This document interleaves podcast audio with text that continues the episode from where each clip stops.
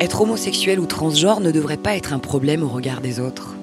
Mais affirmer cela suscite encore de l'incompréhension, de la peur, voire du rejet. Pour que ce processus d'acceptation n'en soit plus un, il faudrait de profonds changements sociétaux. Et puisque ce sont les petits changements qui font les grands, Santé publique France donne la parole à l'entourage de celles et ceux qui ont eu à affirmer qui ils sont. Cet entourage qui a reçu un jour ces annonces et qui a franchi les étapes qui jalonnent ce parcours d'acceptation. Elles ou ils ont parfois regretté leur réaction. Certes, certains ont été exemplaires, mais d'autres n'ont pas trouvé les mots justes. Mais toutes et tous ont grandi sur ce chemin et surtout enfin accepté. Grâce à leurs témoignages, nous offrons des clés à celles et ceux qui un jour seront confrontés à cette situation pour que l'affirmation de son identité ou de son orientation sexuelle ne soit plus jamais une étape douloureuse. Car contre l'intolérance, c'est à nous de faire la différence. Donc je convoque mes frères et sœurs et je leur dis bon, euh, je vais vous poser une question, ça va vous paraître vraiment bizarre peut-être, et peut-être que je me trompe, et ça restera entre nous, mais je crois que papa est gay.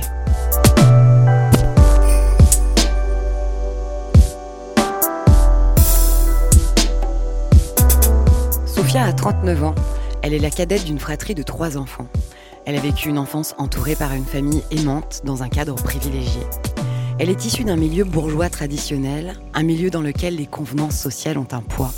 Un poids parfois aussi lourd que celui du secret. C'est de ça dont il s'agit dans cette histoire. De sentiments dissimulés et des obstacles qui en découlent. Les parents de Sophia formaient un couple uni.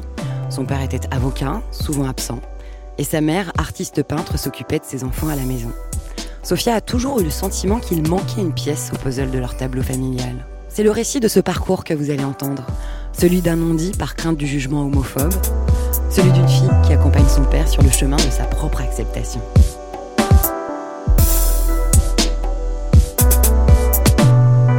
Je m'appelle Sophia, j'ai 39 ans, euh, je vis à Paris, euh, dans le nord de Paris, et je travaille dans l'audiovisuel.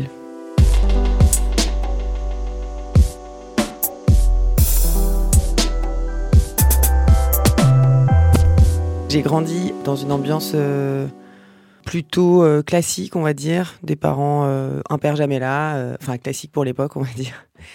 un père jamais là et une mère avec ses hobbies et ses passions, mais globalement mère, mère au foyer, donc qui s'occupe beaucoup de nous.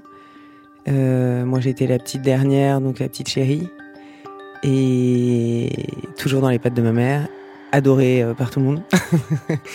Donc euh, des parents qui ont plutôt des moyens. Euh, on a des maisons de campagne, euh, on a une, famille assez unie quand même, surtout du côté de ma mère. c'est très méditerranéen, donc il y a des sœurs, des cousins, des nanas, enfin bon, tout ça, tout ça va très bien au départ. Après, tout se complique. C'est pas du tout la raison pour laquelle ça se complique, mais oui, mon père est homosexuel on l'a compris euh, assez tard. Enfin, ma mère l'a toujours su. Ce que j'ai compris et appris. Et, après, j'ai eu confirmation. Donc, elle, elle l'a toujours eu. Ça a été leur petit secret toute leur vie, en fait, jusqu'à la mort de ma mère. Mon père était avocat dans des grosses euh, boîtes, genre des grosses boîtes pharmaceutiques, euh, des choses comme ça. Donc, plutôt une bonne situation. J'ai cru comprendre au travail, il a, il a subi des, je pense, je sais pas si c'est du harcèlement ou, j'ai pas du tout les détails. J'en ai, absolument jamais parlé avec lui, je le ferai jamais.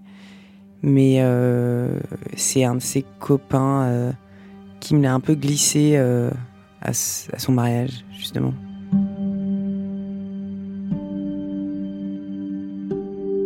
Mes parents sont formés un couple.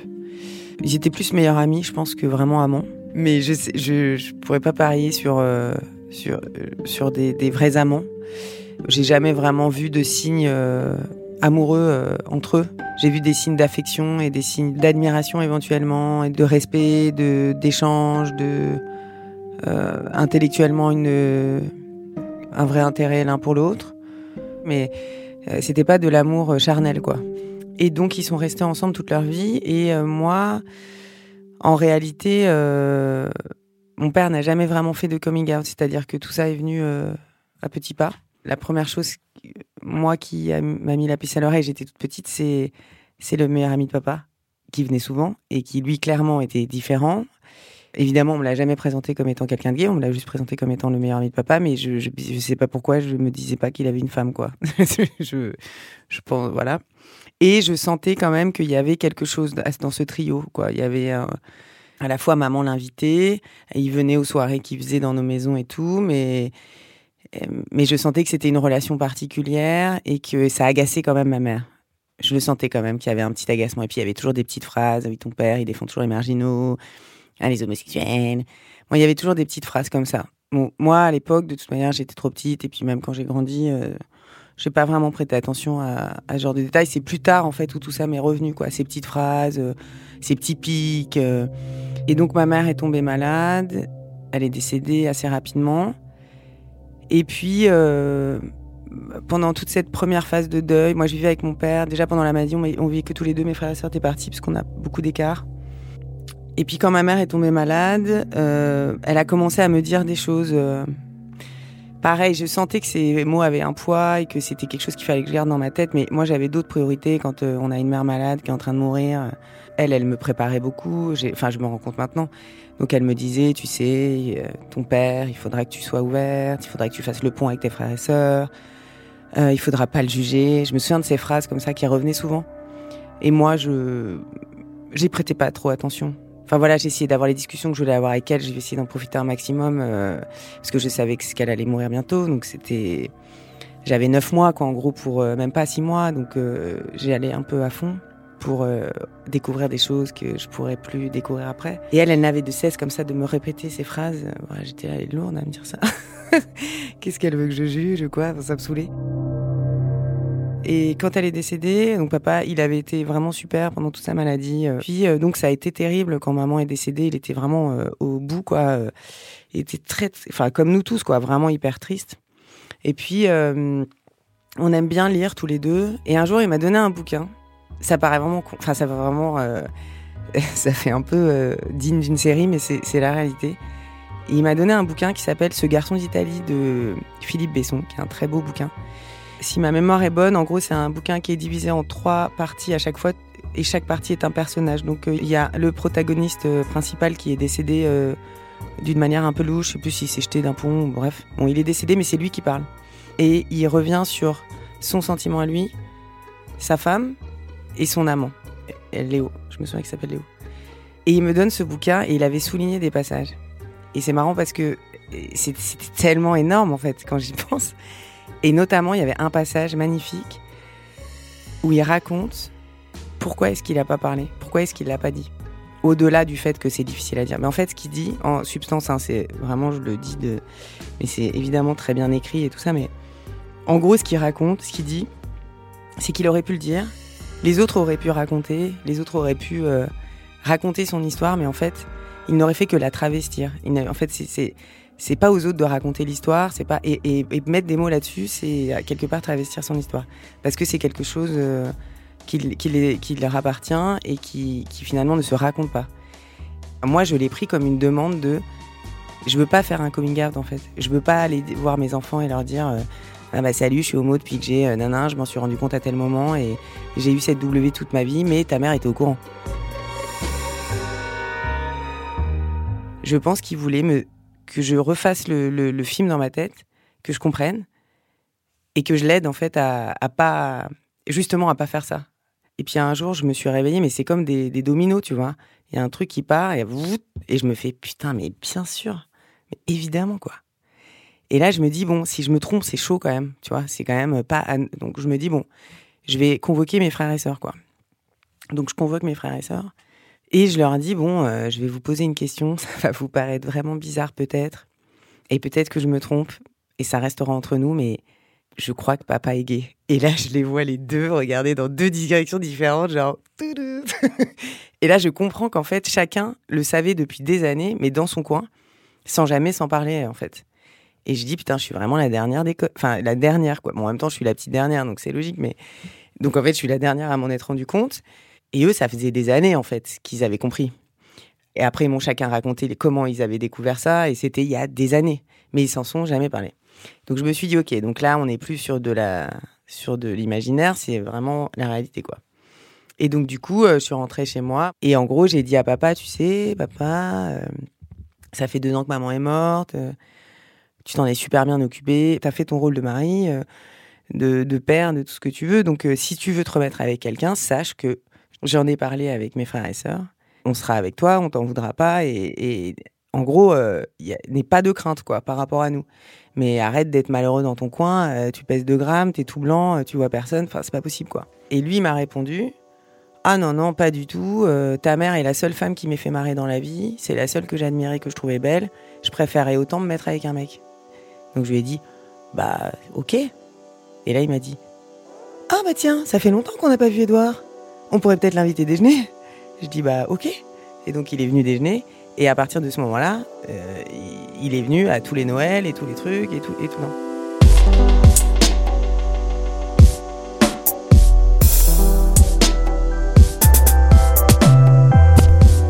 Nous, clairement, on l'avait accepté, du coup. Euh, en revanche, ce qui était plus euh, flou, c'était par rapport à la famille de ma mère, qu'il ne voyait plus, parce que de toute manière, comme toutes mes grands-mères et tout le monde est mort, il n'y a plus de réunion familiale vraiment, enfin, je veux dire, il n'y a plus de contact vraiment. Mais néanmoins, nous, on continue à aller quand même dans un coin de la Méditerranée où on a encore de la famille. Il y a quand même des, voilà du, du piapiatage quoi je sais pas comment dire donc si tu veux nous euh, moi le truc qui m'a gonflé c'est que euh, je, je, voilà je savais pas trop s'il fallait que je dise euh, oui on a passé Noël avec papa et Edouard ou si fallait fermer sa gueule et dire oui oui on était avec papa il est tellement triste seul tu vois enfin donc tu savais pas trop quoi dire parce que c'était assumé sans l'être c'était assumé par rapport à nous mais par rapport au reste du monde je sais pas alors après oui après, il continuait à vivre dans, dans l'appartement qu'on avait. Edouard, il avait son appartement à lui, ils vivaient pas ensemble. Et ça a duré dix ans comme ça. Le vrai moment, c'est quand ils sont mariés. Le mariage, alors c'est arrivé euh, ouais, dix ans après la mort de maman, je crois. Alors, faut savoir que mon père, il a vécu une vie parallèle pendant toute sa vie. Et les gens qui vivent une vie parallèle, faut savoir que moi j'ai remarqué que les codes ne sont pas les mêmes. C'est-à-dire que, bon, déjà, mon père est quelqu'un de très introverti, c'est pas du tout un mec euh, qui roule des mécaniques, euh, qui tape du poing sur la table et tout, c'est quelqu'un de très calme, de très constant. Je l'ai vu deux fois s'énerver dans ma vie et je m'en souviens encore. C'est vraiment euh, quelqu'un de, doux, quoi. Enfin. Et donc, il est pas extraverti, quoi. Et comme il a vécu toute sa vie dans un secret et dans une double vie, et il n'est pas capable de donner une information précise. tout est un peu flou. Il se laisse toujours une porte de sortie. Il dit jamais les choses de manière euh, très claire. Il fait toujours en sorte que ce soit toi qui dises les choses en fait. Donc par exemple, si tu lui dis Ah, c'était sympa hier soir, euh, qu'est-ce que t'as fait? J'ai dîné en ville. Bah papa, tu vis en ville, je comprends pas. Euh, évidemment, t'as dîné en ville. Mais c'est-à-dire? Bah on est sorti, on a dîné chez des amis, ok, mais quels amis? Tu les connais pas et en fait, tout est comme ça. T'as jamais une réponse précise, tu vois. Tout est flou. Je pense qu'il s'est pas posé de questions à l'époque. Fallait se marier, faire des enfants. Il a trouvé euh, la personne de ma mère une nana un peu fofolle, sympa, marrante. Euh, comme il dit, euh, c'était pas une bonne femme. c'est le gros truc de mon père, c'est les bonnes femmes. Sous-entendu les bourgeois chiantes, quoi. donc elle, c'est vrai qu'elle était une artiste, elle était un peu, elle avait un petit côté un peu taré, elle était marrante, quoi. Donc il s'est trouvé une nana pas trop chiante. Il a fait des gamins, mais je pense qu'il voilà, il l'aimait. Et puis bon, il a été rattrapé par ce qu'il était et par ce qu'il aimait et certainement par cette histoire d'amour.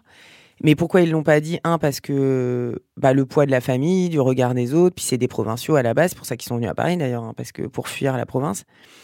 Et euh, non, le regard, mais même ma mère, pourquoi elle s'est pas barrée, pourquoi elle l'a pas dit? Elle l'a même pas dit à ses sœurs ou à sa mère, jusqu'à sa mort. C'est hallucinant mais parce que je pense qu'elle avait honte et je pense que lui aussi quelque part avait honte de ce qu'il était euh, à l'époque. Euh, enfin, j'espère pas, mais je pense, malheureusement. Je dirais qu'aujourd'hui, il est heureux de pouvoir euh, vivre sa vie avec Edouard qu'il aime, parce qu'il s'aime, et que c'est une vraie belle histoire d'amour. En revanche, je pense que ça arrive trop tard pour une vraie libération ou un vrai épanouissement. Et puis en plus, il en a chié, il a vraiment vécu des choses difficiles, quoi. Et je pense qu'il a beaucoup de culpabilité. Je pense évidemment que euh, je suis très contente pour lui qu'il puisse. Euh, alors c'est horrible de dire finir sa vie parce qu'il s'il écoutait, bon, voilà. Euh, mais en tout cas, faire les derniers quarts de sa vie, on va dire détendu et en ayant pu s'affirmer. Donc ça c'est super. Après, je pense que s'il était né aujourd'hui, peut-être qu'il se serait jamais marié, il aurait jamais fait d'enfant et peut-être qu'il aurait eu une toute autre vie et qu'il aurait été plus heureux. Je sais pas, je, on peut pas dire quoi, mais mais c'est sûr que c'est une bonne chose, évidemment, qu'il puisse vivre euh, sa vie tranquille.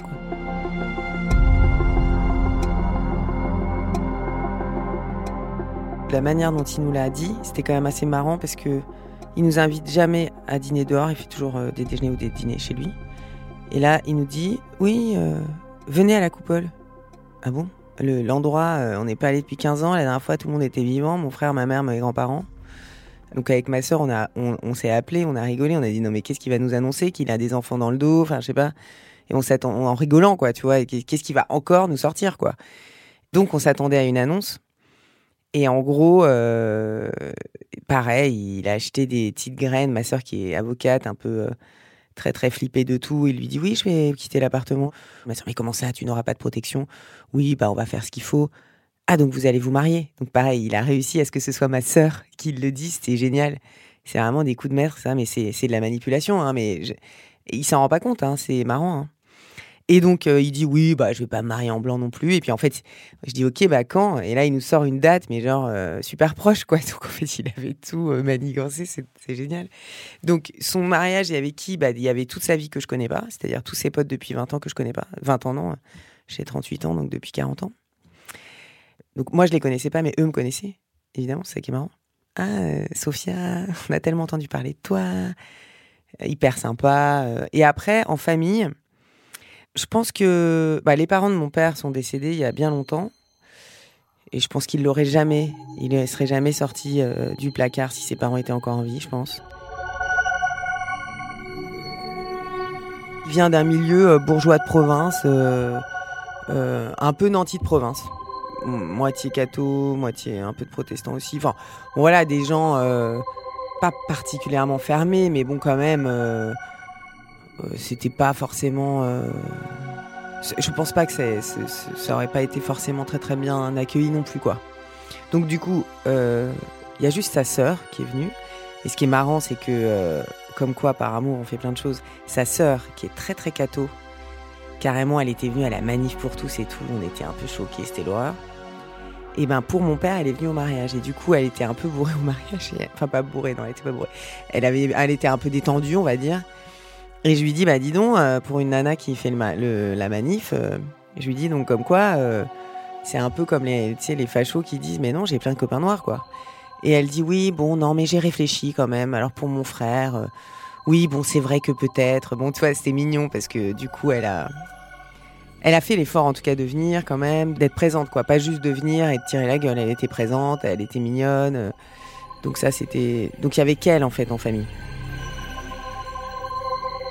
Apprendre qu'il était gay, comme je pense que je le savais un peu inconsciemment depuis toujours, ça a été qu'une confirmation, éventuellement un petit soulagement.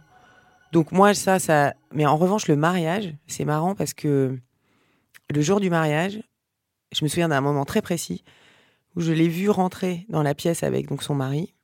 Il était heureux. J'ai vu dans ses yeux que ça faisait longtemps que je l'avais pas vu comme ça. Et j'ai comme une brique qui s'est barrée de mon thorax. Tu vois, comme si j'avais une brique de dingue. J'ai compris, je crois, à ce moment-là, à quel point ça avait dû être dur pour lui de mentir à tout le monde, de faire de la peine, de raconter des mensonges en permanence, d'être toujours dans cette espèce de, truc pas clair avec tout le monde, euh, puis de faire de la peine à ma mère, parce que ça n'a pas été facile pour les deux, euh, autant l'un que l'autre, euh, pendant toute leur vie, quoi. Édouard, il l'a attendu, mais 40 ans, quoi. Enfin, c'est quand même... au mariage, il a dit, la route était longue, mais aujourd'hui, je suis heureux. Enfin, c'est quand même fort, comme truc.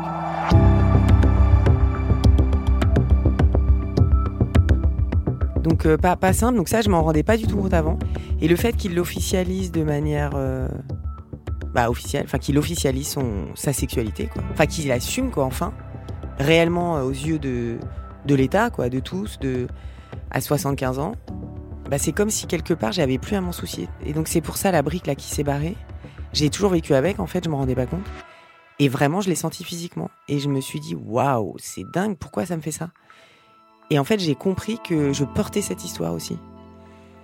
Pas de manière euh, forcément que négative, mais je, voilà, le fait de pas savoir, euh, que, voilà, que officiellement ce soit pas dit, assumé.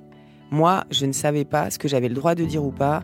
Comment est-ce que j'ai respecté la mémoire de ma mère en disant à leur sœur que, que Edouard était dans le coin.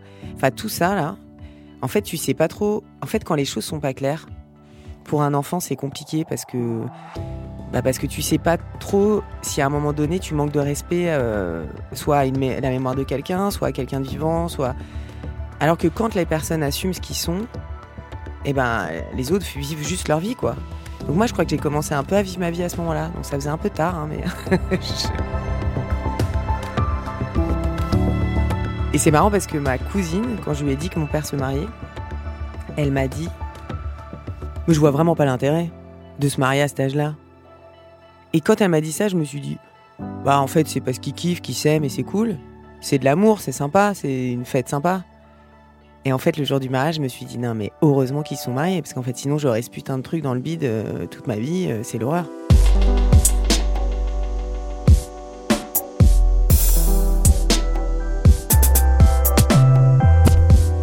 Ma sœur, qui a beaucoup plus de mal à vivre euh, cette homosexualité, l'a quand même ressenti parce que je lui en ai parlé. Et euh, elle m'a dit Ouais, c'est vrai. je suis un peu arrachée, quoi. C'était un peu du bout des lèvres, mais euh, elle, ouais, oui. Pour les plus vieux, comme ils n'étaient pas là, j'évite de leur en parler un peu. Je suis pas sûre. En revanche, pour, pour Edouard, évidemment. Ça, c'était, je pense, un, un grand, grand c'était hyper important, je pense, pour lui.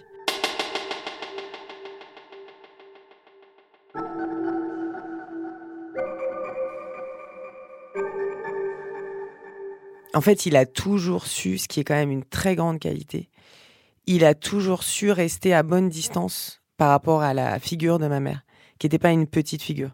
Et étant donné le contexte, pour lui, ça ne devait pas être évident parce que nous, on aurait très bien pu le rejeter, quoi parce parce qu'il a été l'amant de mon père toute sa vie et, Dieu sait que les enfants euh, jugent euh, l'intimité de leurs parents en permanence.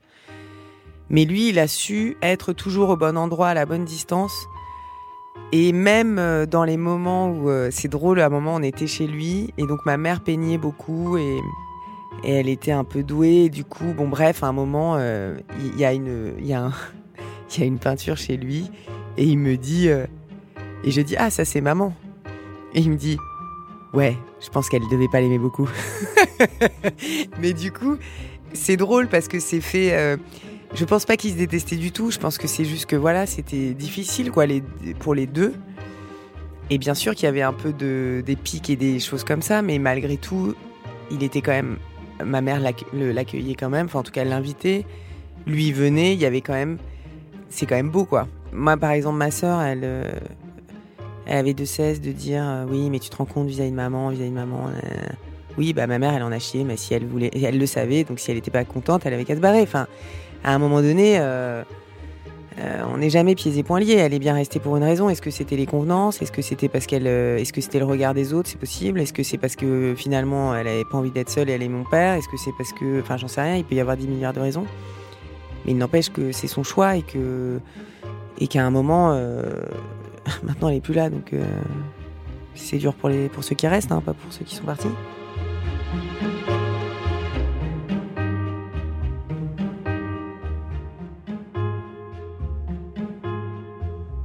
Quand je l'ai vraiment découvert, je l'ai dit à mes, mes plus proches.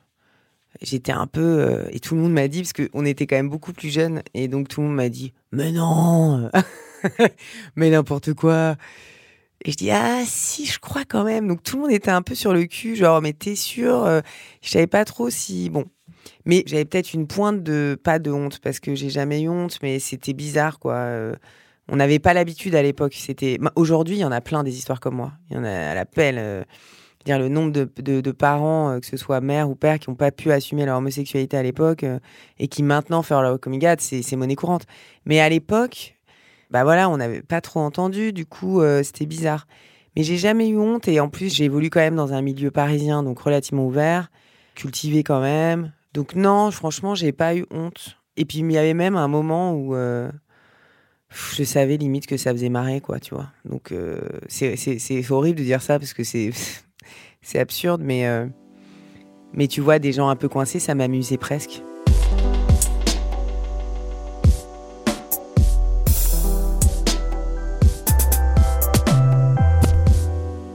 Si j'avais des enfants un jour, au-delà de l'homosexualité, je pense que, et ça doit être très difficile, je sais pas très bien comment on fait quand on est parent pour ça, mais et c'est un peu bateau, mais c'est vrai que c'est plus la différence, quoi, tu vois, de, réussir à faire en sorte que qu'ils soient pas trop violents avec la différence. Mais bon, ça, comment on fait avec des enfants? Les enfants sont violents euh, entre eux, c'est la vie, ça a toujours été comme ça. Je sais pas très bien comment tu fais pour éduquer un enfant pour éviter ça, mais non. Et le vrai truc, en revanche, et c'est pas forcément que lié pareil à l'homosexualité, mais c'est c'est le secret. Je serais certainement une, une maman qui, enfin, si je suis maman un jour, qui fera plein d'erreurs, mais vraiment, si j'aimerais éviter un truc, c'est le secret. Parce que ça, en fait, tu te le portes et tu te le prends. Et c'est vraiment quelque chose que j'ai réalisé avec, euh, pour le coup, cette histoire. Alors, il se trouve que ça passe par l'homosexualité, mais ça aurait pu être autre chose. Et après, c'est difficile parce que je sais pas ce que j'aurais fait à la place de mes parents. Si j'avais su que mon père était homo à 13 ans, peut-être que je l'aurais moins bien vécu. Donc, je sais qu'ils nous ont protégés. Je comprends pourquoi ils ont gardé ça en secret. Je trouve ça très fort. Et je trouve que c'est vraiment une marque d'amour énorme. Et à la fois, c'est un message que tu transmets qui, dit en fait, bah en fait, ce qu'on est, c'est pas bien. Donc, en fait, on va le cacher.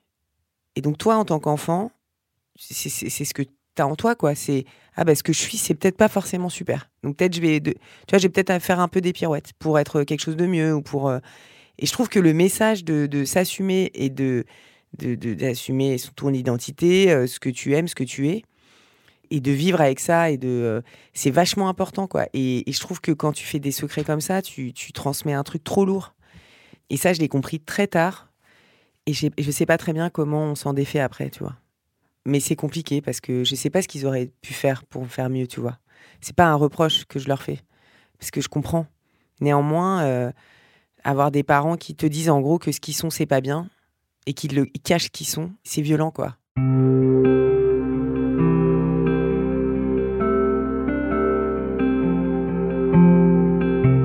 aujourd'hui, ayant euh, compris pas mal de choses, intellectualisé pas mal de choses, si on peut appeler ça comme ça, fait tout un travail. Euh, j'ai accepté le fait que je peux pas tout régler toute seule. Donc euh, ça, c'est vachement important, je trouve.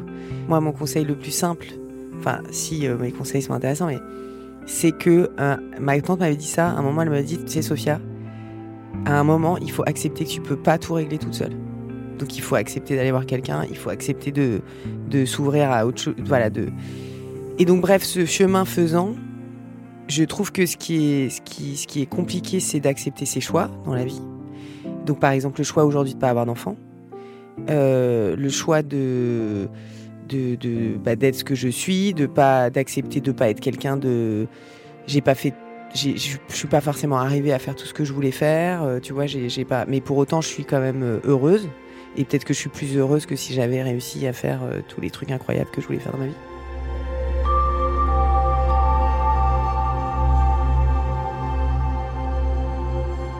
Aujourd'hui, je fais la différence en mettant un point d'honneur à, à ne pas euh, créer de secrets et de, de malentendus, de, de de, de, zones de flou, de, j'essaye d'être transparente dans mes relations, qu'elles soient avec euh, mes amis, mes amants, euh, mes, frères et sœurs, mon père.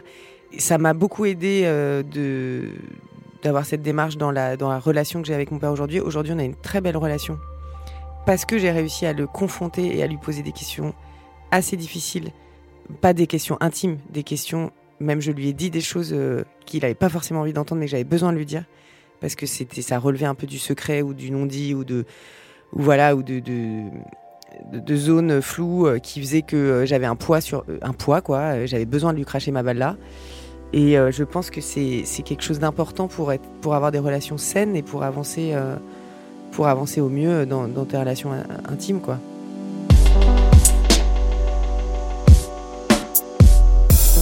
Cacher son homosexualité, cacher qui l'on est, à soi, au sien, ce n'est pas seulement quelque chose que l'on ne dit pas. Pour reprendre les mots de Sophia, c'est comme une brique contre un bal. Cette brique, c'est le père de Sophia qui la portait et pourtant, elle était lourde pour toute la famille. Elle empêchait l'un de dire et les autres de comprendre. Le père de Sophia a eu besoin de temps pour affirmer son homosexualité et son amour pour son compagnon aux yeux de tous.